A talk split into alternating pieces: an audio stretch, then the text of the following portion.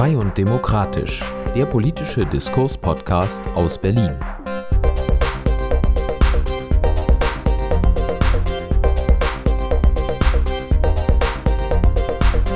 Mit Björn Matthias Jotzo. Und wer die letzten neun Monate dafür verwendet und 150 Fußballfelder große Flächen in dieser Stadt nicht bebaut, weil er 15.000 Wohnungen in Berlin in den letzten drei Jahren nicht bauen wollte. Der gibt die falschen Antworten. Es ist richtig, dass Sie den Saal verlassen, Frau Schmidberger. Sie sollten besser zuhören. Kommen Sie wieder rein. Ja, Sie sollten zuhören, weil es geht um Fakten an dieser Stelle. Meine Güte. Ja, liebe Freunde, und es geht auch hier um Fakten an dieser Stelle hier bei uns und natürlich auch neben den Fakten noch um die richtigen Lösungen. Ganz herzlich willkommen bei Frei und Demokratisch, dem politischen Diskurs-Podcast. Und heute geht es, und die Landespolitik-Junkies haben es schon längst erraten, um die Frage, wie es weitergeht mit dem Tempelhofer Feld. Und ich habe einen Gast eingeladen, und zwar den Landesvorsitzenden der Berliner FDP und Bundestagsabgeordneten Christoph Meyer. Ganz herzlich willkommen, Christoph. Hallo Björn.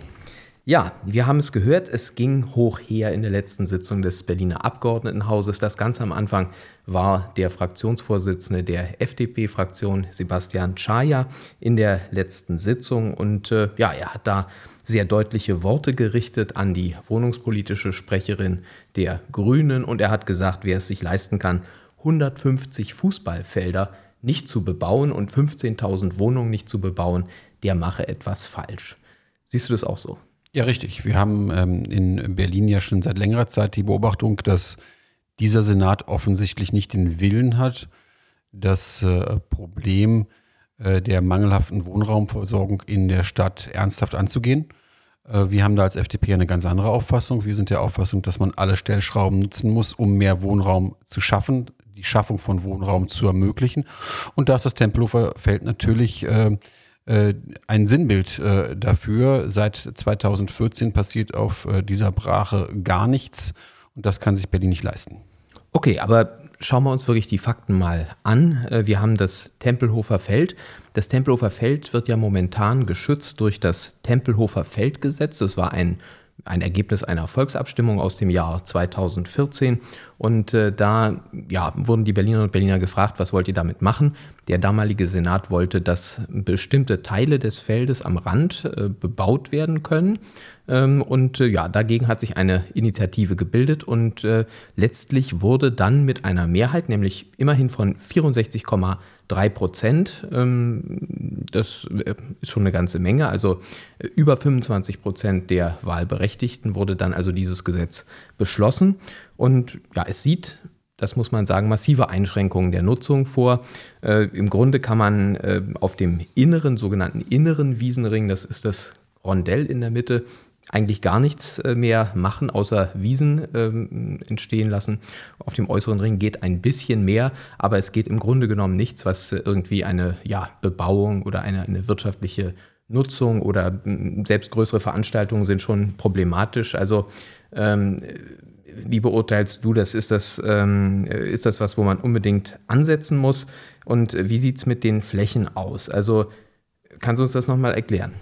Also die Situation 2014 war natürlich die, ich möchte und die FDP möchte äh, das Ergebnis äh, ähm, dieses äh, Volksentscheides und das Zustandekommen gar nicht weiter kommentieren, aber ich bitte schon darauf, ähm, Wert zu legen und zu berücksichtigen, dass natürlich dieser Volksentscheid in einer Situation entstanden ist, in dem der ähm, Senat äh, es nicht vermocht hat, A, eine Zukunftsversion für dieses Feld ähm, äh, aufzuzeigen, B, diffuse Gedanken einer Gedenkbibliothek von Herrn Wowereit geäußert äh, wurden äh, im Vorfeld und ähm, C, ähm, diese Abstimmung natürlich auch offensichtlich eine Abstimmung gegen den Senat als solches ähm, äh, am Ende war.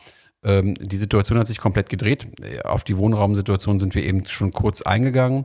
Wir wollen als FDP die Bebauung am oder auf dem äußeren Wiesenring, den sogenannten äußeren Wiesenring, erst ermöglichen. Das sind ungefähr 100 Hektar von diesem über 300 Hektar großen ähm, Feld. Wir halten das für eine ausgewogene Mischung. Wir wollen keinesfalls den, den Charakter dieses Feldes äh, äh, zerstören.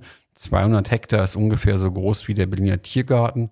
Da ist auf jeden Fall genug Fläche da, um auch weiter Freizeitaktivitäten nachkommen zu können auf dem Tempelhofer Feld. Okay, also können wir mal gleich äh, noch uns aufsparen, die Initiative der FDP, wie die im Detail aussieht. Ich würde gerne auf einen Aspekt nochmal eingehen und das kannst du ja als Haushälter ganz besonders gut äh, beurteilen. Ähm, wie ist denn momentan die Situation, was die Kosten dieses Feldes angeht, so wie es momentan ist? Äh, was, äh, also ich glaube, das sind Zahlen, die man sehr selten hört. Ähm, wie sieht das denn aus? Was kostet den Berliner eigentlich dieses Feld und die Berlinerin? Ja, zunächst erstmal ist das quasi die äh, in Anführungszeichen Bewirtschaftung durch die ähm, äh, Grün Berlin GmbH, die also die Berliner Parks pflegt, die bekommen drei Millionen Euro im Jahr für ähm, die Pflege auch dieser Brachfläche. Jedes Jahr drei Millionen. Jedes Jahr drei Millionen. Ähm, vielleicht das eine Jahr 100.000 mehr, das andere 100.000 weniger, aber roundabout sind es drei Millionen Euro. Ähm, und dazu kommt natürlich noch, dass äh, zumindest im Haushaltsplan 2020, 2021 insgesamt auch eine Summe von ungefähr 18 Millionen Euro für die Ertüchtigung der Fläche als solches äh, veranschlagt ist. Das heißt, es ist durchaus so, äh, dass Geld in die Hand genommen wird, äh, um äh, diese Fläche weiter ähm, in dem Bestand, wie sie momentan ist, äh, zu lassen. Und das ist uns als FDP zu wenig.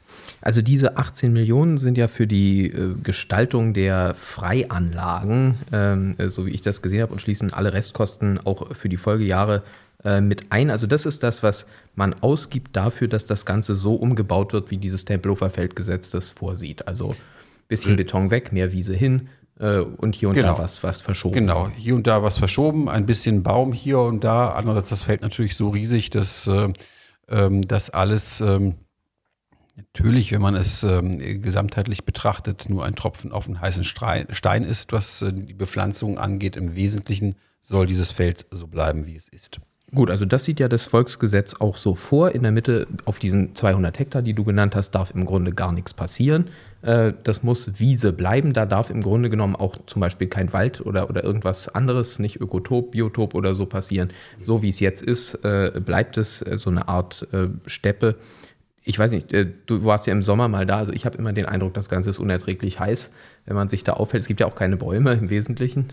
Richtig. Also wenn man sich das Feld äh, wochentags äh, mal ansieht, ähm, dann sieht man zum einen ähm, eine doch erschreckend geringe Nutzung, was vielleicht auch nachvollziehbar ist bei der Größe des Feldes und äh, dass die meisten Berlinerinnen und Berliner wochentags vielleicht auch anderes zu tun haben, als auf dem Feld äh, spazieren zu gehen. Die Aufenthaltsqualität auf dem Feld ist gleich null.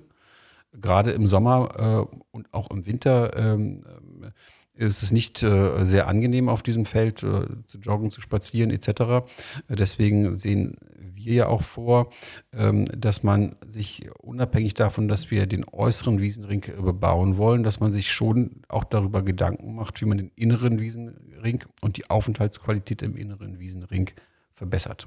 Okay, jetzt kommen wir mal, genau, jetzt sind wir schon sozusagen zum nächsten Punkt gesprungen, die äh, Vorstellung der FDP. Ähm, du hast ja gesagt, wir wollen den äußeren Ring bebauen äh, und in das Ganze freihalten. Was sieht denn unser Gesetzentwurf der Berliner FDP oder ich sag mal der Volksinitiative, äh, die das Ganze ja auch zu einem Volksentscheid wiederbringen will, vor? Äh, aber vielleicht können wir erstmal die Frage klären, warum nehmen wir überhaupt, warum machen wir überhaupt Volksentscheid?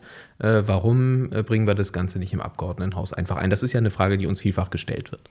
Weil wir den 2014er Volksentscheid haben, der, du hattest die Zahlen äh, anfangs genannt, ähm, mit einer deutlichen Mehrheit die Unbebaubarkeit äh, beschlossen hat. Und wir sind der Auffassung, gerade als FDP, die äh, mit dem äh, Tempelhof Volks, äh, mit dem Tegel Volksentscheid ja einen sehr großen Erfolg ähm, auch ähm, äh, feiern konnte, welcher vom Berliner Senat leider ignoriert wird, dass wir einen erfolgreichen Volksentscheid nur durch einen weiteren Volksentscheid aufheben können. Also nicht durch ein Parlamentsgesetz, sondern nur durch eine erneute Befragung der Bürgerinnen und Bürger. Also es ist eine Frage des Respekts letztlich. Also theoretisch wäre es ja möglich, wenn man jetzt einen Volksentscheid hat, dass man das durch Parlamentsgesetz einfach was anderes beschließt. Aber das wollen wir nicht. Wir wollen aus Respekt gegenüber dem Bürger das Ganze den Bürgern nochmal vorlegen. Richtig. Und da das Abstimmungsgesetz in Berlin es leider nicht vorsieht, dass man so eine Art äh, Befragung, also eine Initiativbefragung von Seiten des äh,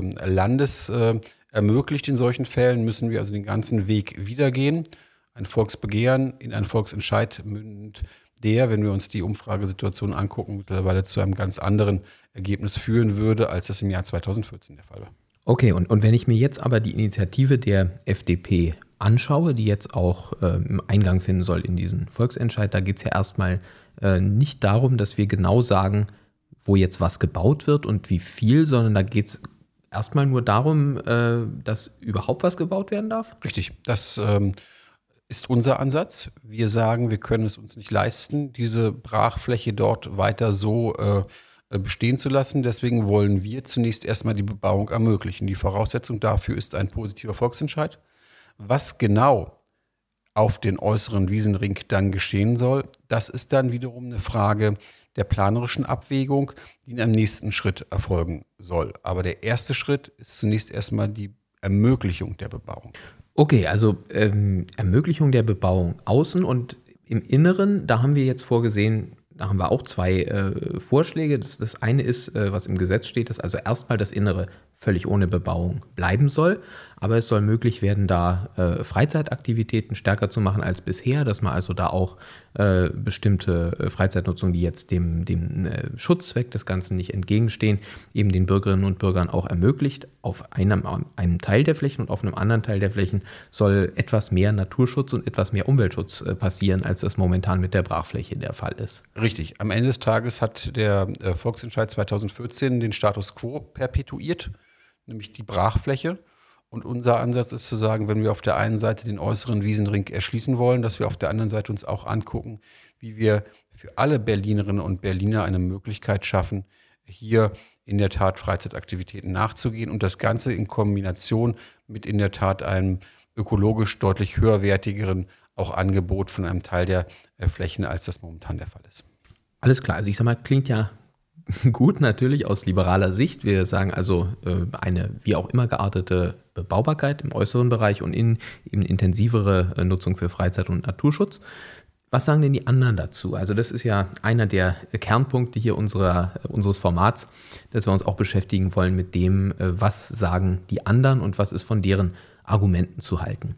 Ähm, äh, soweit ich mich erinnere, war es ja ähm, damals die SPD, äh, die das, die Randbebauung äh, maßgeblich vorangetrieben hat und äh, die in der damaligen Konstellation, vielleicht kannst du uns da noch mal kurz auf den Stand bringen, äh, wie die politischen Kräfte sich damals geäußert haben und was sie heute sagen.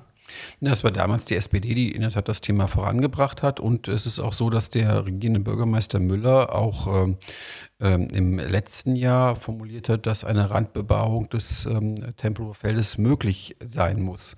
Er ist halt nur nicht konsequent äh, gewesen. Er formulierte, das Thema kommt wieder in der nächsten Legislaturperiode. Das umschreibt, glaube ich, ganz gut die Position äh, der Berliner SPD. Man hat ein Problem erkannt, hat aber keine politische Durchsetzungskraft mehr, vor allem noch nicht in diesem ähm, äh, Senat, um dann die Konsequenz daraus zu ziehen.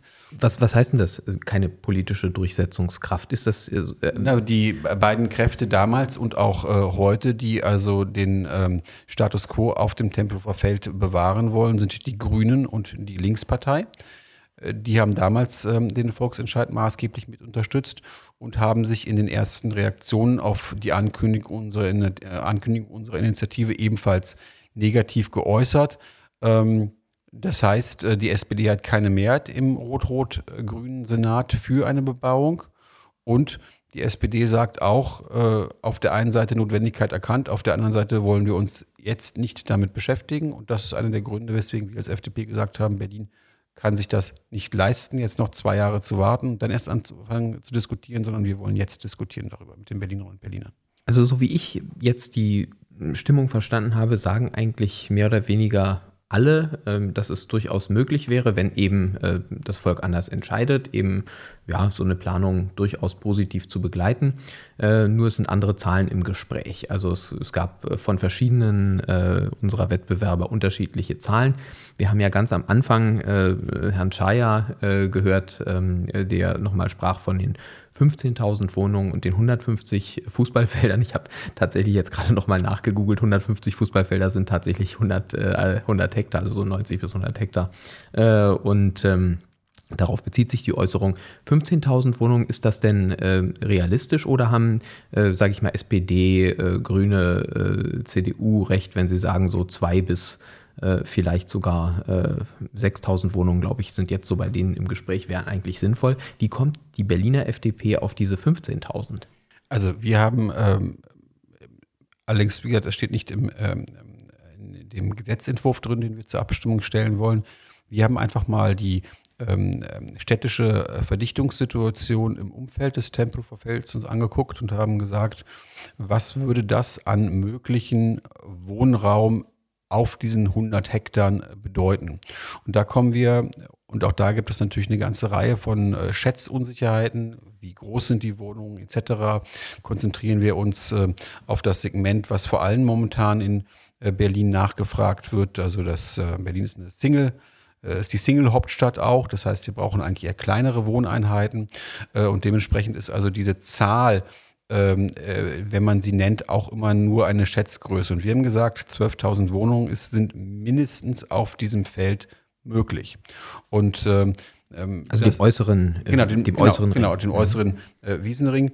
Und ähm, mit der Zahl gehen wir auch in die Debatte. Es zeigt in der Tat, wie zaghaft die politischen äh, Wettbewerber sind, wenn Zahlen von 2.000 bis 4.000 bis 5.000 Wohnungen ähm, im Raum stehen. Und das zeigt halt auch sehr deutlich, äh, dass wir uns einfach mehr zutrauen und wir der Auffassung sind, dass Berlin halt nicht kleckern kann, sondern klotzen muss, wenn wir die äh, Wohnraumsituation nachhaltig verbessern wollen. Nicht kleckern, sondern klotzen ist ja vielleicht ein ganz guter äh, Hinweis an der Stelle. Also wir gehen ja bis jetzt immer davon aus, und ich habe mir ja auch den Entwurf ähm, der Berliner CDU dazu angeschaut, ähm, die haben ja auch mal so ein, so ein Bild gemacht, wie das Ganze aussehen könnte und haben im Grunde genommen so eine sehr flache, äh, das nennt sich ja Blockrandbebauung, äh, dort geplant. Im Grunde ja eine Fortsetzung der Blöcke drumherum, jetzt auch so auf die angrenzenden Bereiche in Teilen des Feldes.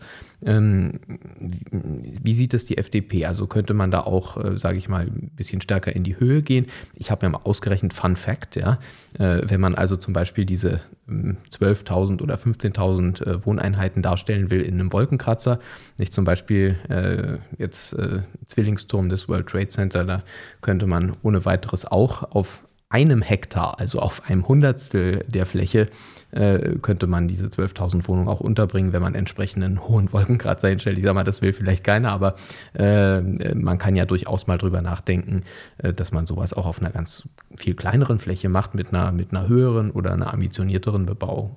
Das ist alles richtig. Ähm, wir werden sicherlich ähm, ein Volksbegehren, denn ähm, wenn es zu einem Volksentscheid kommt, ist ja ein Prozess, der nach unserer Einschätzung sicherlich anderthalb Jahre bedarf. Wir werden in diesem Verfahren, in diesem Prozess sicherlich auch unsere Ideen, dass wir ein städtebaulich ansprechendes äh, Konzept hier erwarten, äh, konkretisieren. Ähm, aber nochmal, wir haben uns, was ähm, äh, die Zahl der Wohnungen angeht, an der Innenstadtlage orientiert, an der Vergleichbarkeit mit den angrenzenden Bezirken. Das heißt in der Tat, dass wir nochmal vielleicht an der einen oder anderen Stelle ein wenig äh, dichter und auch höher bauen äh, als äh, jetzt in der unmittelbaren Nachbarschaft. Aber das soll nicht äh, grundsätzlich der Fall sein. Wenn man zu der Auffassung kommt, dass man dieses Modell, das du jetzt eben auf die Spitze getrieben hast, äh, mit einer Hochhausbebauung äh, fahren möchte, dann wäre das auch ein Ansatz. Die Frage ist, ob man dafür politische Mehrheiten bekommt, aber das ist, wie gesagt, erst der zweite Schritt. Mhm. Okay, aber ich nehme an, da hat die FDP schon was in petto vielleicht, was äh, ganz spannend sein könnte? Ja, wir arbeiten dran, aber das heben wir uns auf für die zweite Stufe. Ist noch nicht ganz spruchreif. Okay, habe ich verstanden. Ähm, ja, ein Argument, glaube ich, womit man sich auseinandersetzen muss, ist das äh, Argument der Grünen. Und das kann man sicherlich nicht ganz vom Tisch wischen. Das ist die Frage dieser sogenannten Frischluftschneise. Ähm, ich sage mal, ich habe immer den Eindruck gehabt, das ist einer der Schwachpunkte unserer Argumentation. Dieses Argument, äh, dass man das Ganze als äh, Frischluftreservoir, Frischluftschneise, äh, auch äh, Abkühlbereich für die Stadt braucht. Das ist sicherlich ein Argument, mit dem man sich äh, befassen muss. Also zunächst erstmal muss man festhalten, dass die Grünen nach meinem Eindruck nach meiner Beobachtung in dieser Stadt äh, äh, jede Brachfläche äh, zu einer Frischluftschneise. Äh, wir hatten eine ähnliche Diskussion zum Beispiel am Westkreuz-Areal, wo auch die Grünen gegen eine Bebauung waren, auch gegen eine schlanke Bebauung. Na, wir genau sehen es ja jetzt, also ich meine, das ist ja dieses, dieses Tesla-Momentum, äh, was wir jetzt auch in, in Brandenburg wieder haben, dass genau. man erstmal alles verhindert, was da genau. kommt. Äh, richtig, genau. Das heißt also, wir müssen in der Tat fragen, wie viel von diesen 300 Hektar sind notwendig, um ein, eine Kaltluftschneise, da geht es ja eher darum, dass die Innenstadt selbst versorgt wird mit äh, kühlerer Luft, mit einer Abkühlungsfunktion ähm, äh, über die Nacht, äh, wie viel Hektar Freifläche da notwendig sind. Und mir ist kein Gutachten bekannt, das war ja auch einer der Gründe, warum die SPD seinerzeit 2012, äh, 2013 gesagt hat, wir wollen eine Randbebauung ermöglichen. Mir ist kein Gutachten bekannt, was zum Ergebnis kommt, dass das gesamte Feld nicht bebaut werden darf. Und wenn man sich die Zahlen anguckt, 200 Hektar zu 100 Hektar, dann ist das eine, denn doch im Ergebnis, wenn man die Gesamtfläche des Feldes sich vergegenwärtigt, eine moderate Bebauung, die es in der Tat ermöglicht, äh, diese Frischluftfunktion zu bewahren und auch das hatten wir bereits besprochen, wenn man dann sich ähm, anguckt, wie äh, die tatsächliche Situation auf dem Feld aussieht, dann fehlt mir ein bisschen der Glaube daran, dass die momentan ähm, äh, vorhandene Situation äh, am Tempelhofer Feld wirklich zu einer Frischluftversorgung äh, der Innenstadt führt. Okay, hinzu kommt ja auch noch, dass wir in der Mitte eine stärkere äh, Orientierung auf äh, beispielsweise Bewuchs, äh, Bepflanzung äh, machen wollen, was momentan nicht möglich ist mit der Wiese, ähm, was eben auch dazu führt, dass das Ganze sich im Sommer so wahnsinnig aufheizt. Wenn dort äh, eine stärkere Bepflanzung da wäre, dann äh, würde dort auch eine viel stärkere Abkühlung eintreten. Richtig, und das würde wahrscheinlich auch, bin ich, was das angeht, kein Experte, sicherlich eine andere Form der der Sogwirkung. Das müsste man aber auch mal mit einem Gutachten unterlegen, hin für die Versorgung der Innenstadt ähm, ermöglicht werden. Ja, also ich glaube, das ist ein Punkt, mit dem man sich befassen muss. Das ist, äh, glaube ich, auch bei uns erkannt. Ähm, aber das ist eben, denke ich, aus unserer Sicht kein Punkt, warum man äh, völlig von der Bebauung des Randes absehen sollte. Hinzu kommt ja auch, dass wir nicht den ganzen Rand notwendigerweise bebauen wollen, sondern dass man durchaus dort auch Schneisen belassen kann. Es kommt ja, wie gesagt, darauf an, wo man baut und wie viel. Richtig, ganz genau. Ja, ähm, vielleicht noch ein Argument, ähm, mit dem wir uns befassen sollten. Uns wird ja oft entgegengehalten, ihr wollt ja äh, den Flughafen Tegel nun explizit nicht bebauen.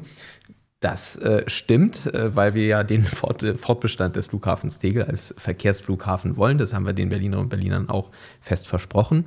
Ist also ein, ein unverbrüchliches Wahlversprechen der Berliner Liberalen. Ich nehme an, dazu stehen wir immer noch. Es ist ja nicht nur so, dass wir das den Berlinerinnen und Berlinern versprochen haben, sondern die Berlinerinnen und Berliner haben darüber abgestimmt und waren zu der ähm, überwältigenden Mehrheit äh, der Überzeugung, dass ein funktionierender Flughafen in Tegel sinnvoller ist, als über eine dritte Start- und Landebahn an dem Flughafen BER, wann auch immer er aufmacht, äh, zu diskutieren. Und das ist halt der Unterschied. Wir haben eine intakte Infrastruktur und wenn man sich mal überlegt, äh, äh, in Deutschland und in äh, Berlin, wie viel quasi intakte Verkehrsinfrastruktur haben wir im Vergleich zu den Problemen, äh, die wir bekommen, wenn wir neue Infrastruktur bauen wollen. Da ist es aberwitzig, auch die Woche waren wieder Diskussionen darüber oder Zahlen wurden veröffentlicht, wie sich die Fluggastzahlen in Deutschland entwickeln, dass man dann so eine funktionierende Struktur kaputt macht. Und am Tempelhofer Feld sieht es, wie gesagt, anders aus. Am Tempelhofer Feld kann man bauen. Okay, also das ist ja nachvollziehbar. Ähm, ich würde gerne am Ende noch, äh, und wir kommen langsam zum Schluss, ich würde gerne am Ende noch eine Einordnung vornehmen.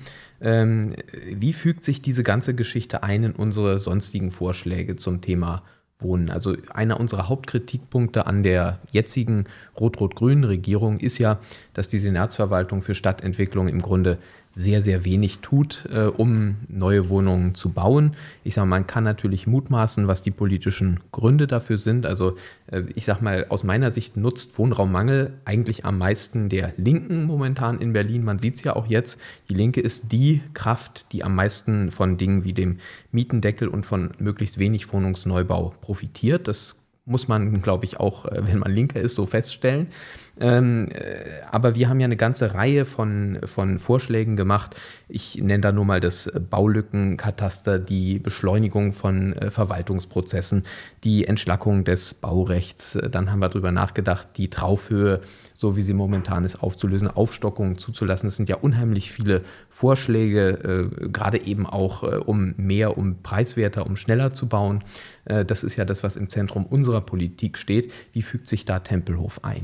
Tempelhof ist ein Leuchtturm. Tempelhof zeigt, wie man, wenn man den politischen Willen hat, das hausgemachte Problem, dass wir zu wenig Wohnungen in den letzten 10, 15 Jahren in dieser Stadt haben entstehen lassen, lösen kann. Und das wollen wir am Tempelhofer Feld klar machen.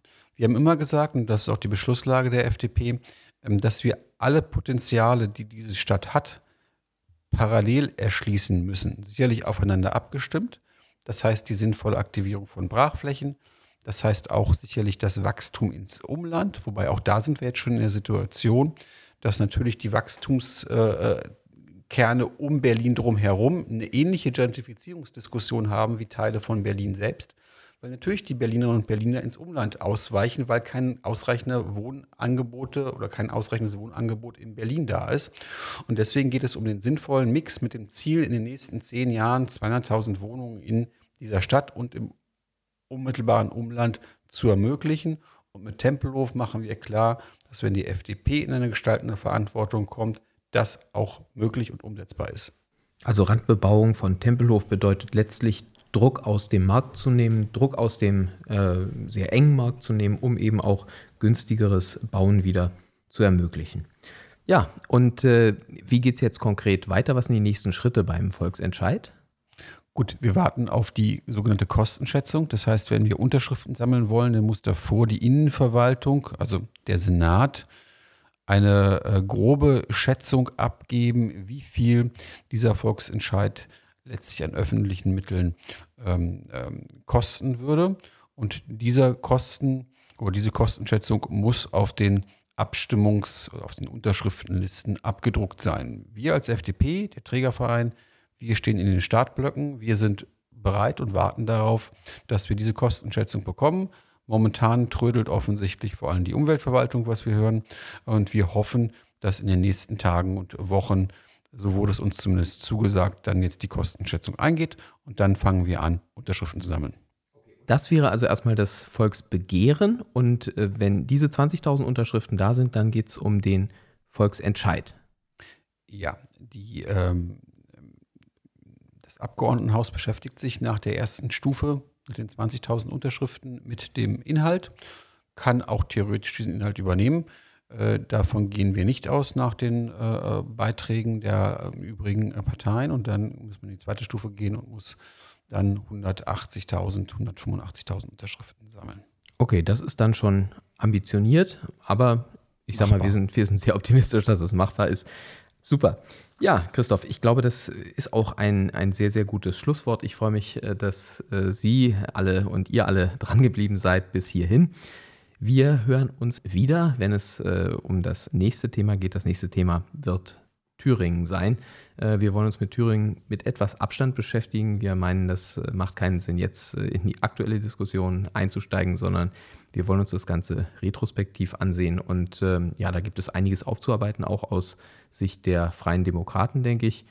Das wird äh, ja eine Betrachtung sein, die mir nicht ganz leicht fällt, aber ich glaube, nichtsdestoweniger wird sie spannend sein. Ich würde mich sehr freuen, wenn ihr das nächste Mal wieder mit dabei seid, wenn es heißt frei und demokratisch. Frei und demokratisch, der politische Diskurs-Podcast aus Berlin.